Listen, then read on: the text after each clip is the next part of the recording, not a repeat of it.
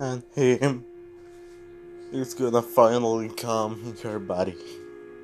After five years of relationship, here's gonna make it.